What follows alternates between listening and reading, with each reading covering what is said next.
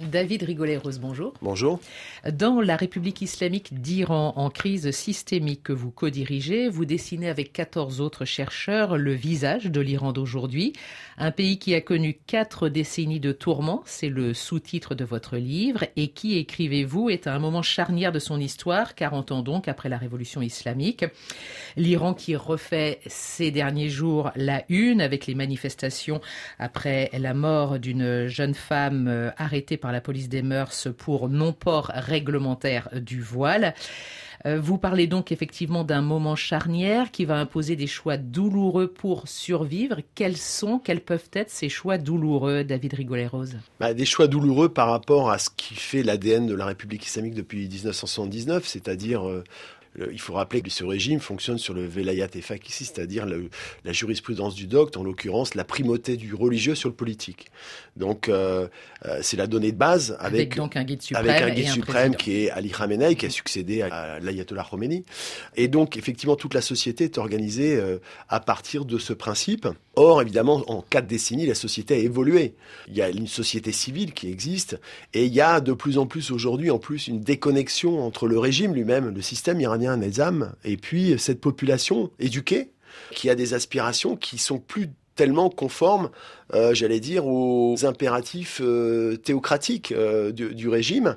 Et c'est là où le régime est appelé à faire des choix, parce qu'effectivement, il est dans une situation économique très difficile.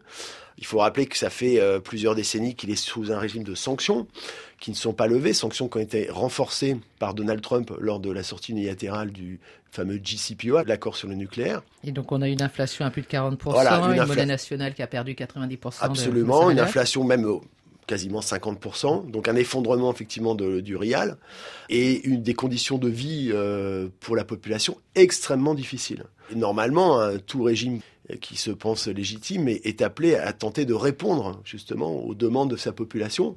Et là, il y a effectivement une déconnexion, des contradictions qui n'arrivent pas à être levées et qui imposeraient euh, des choix que le régime n'est pas forcément prêt à faire. Et Quel genre de choix alors? Bah, euh, D'abord, il y a la question sur le nucléaire.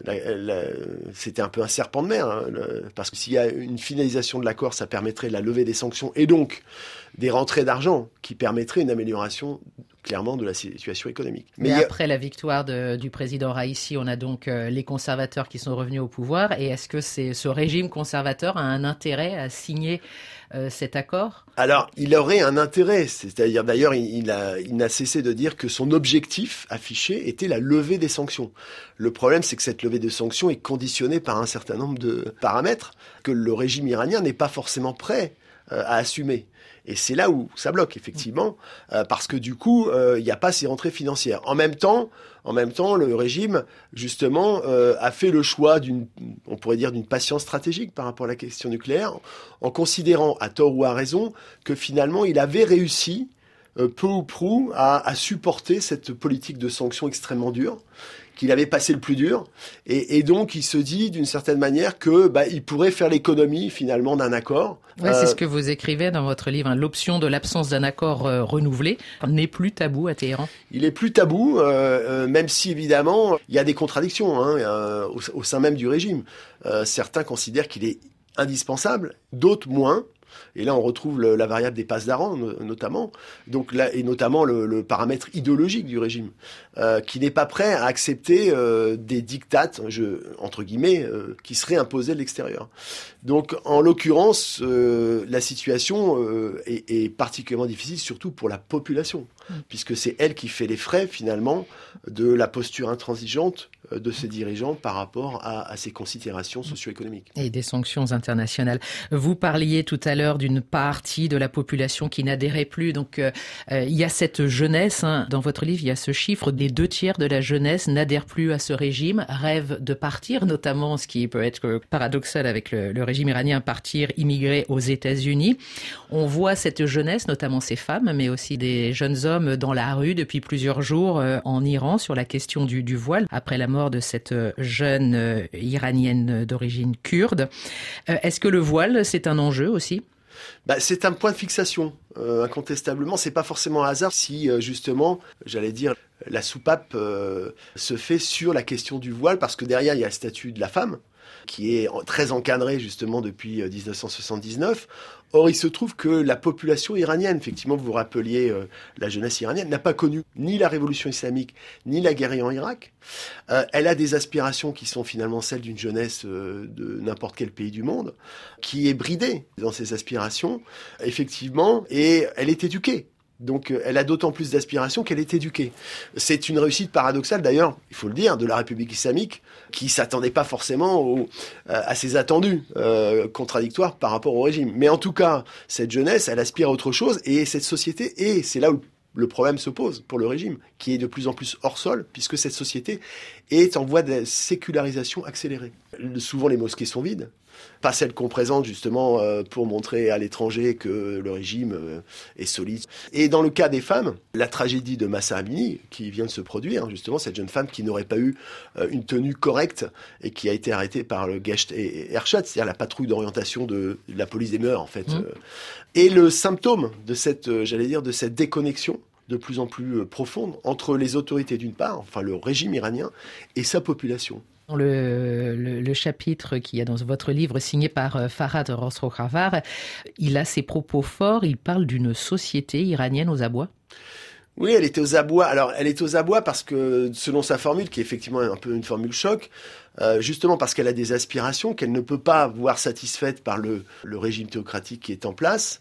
Et en même temps, cette population, elle a quand même une culture de la responsabilité, c'est-à-dire qu'elle n'est pas prête à connaître une deuxième révolution comme celle de 1979.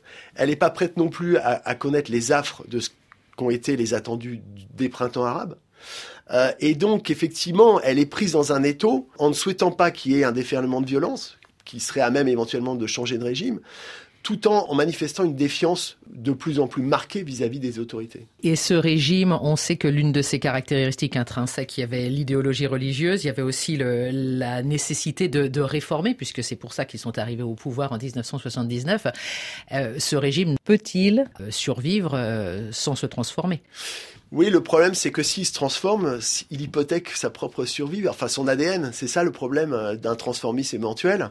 Euh, parce qu'effectivement, une partie, notamment de ce, qui a été à l'origine du mouvement vert, qui a été un échec politiquement, euh, ou ce qu'on a qualifié de réformateur, c'était l'idée que finalement le régime pourrait se transformer de l'intérieur.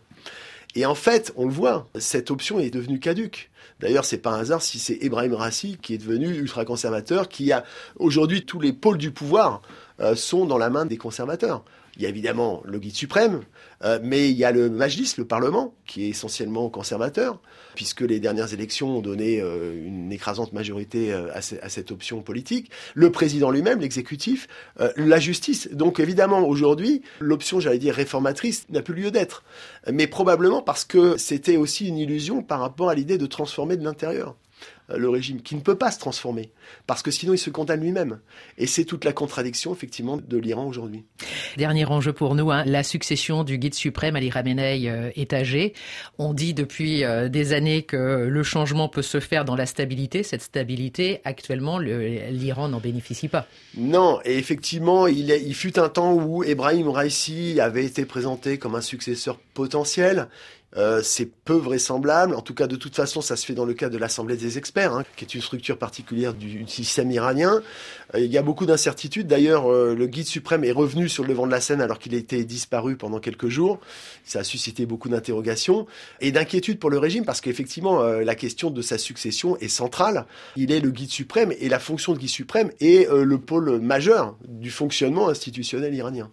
Merci David Rigolet-Rose. Merci.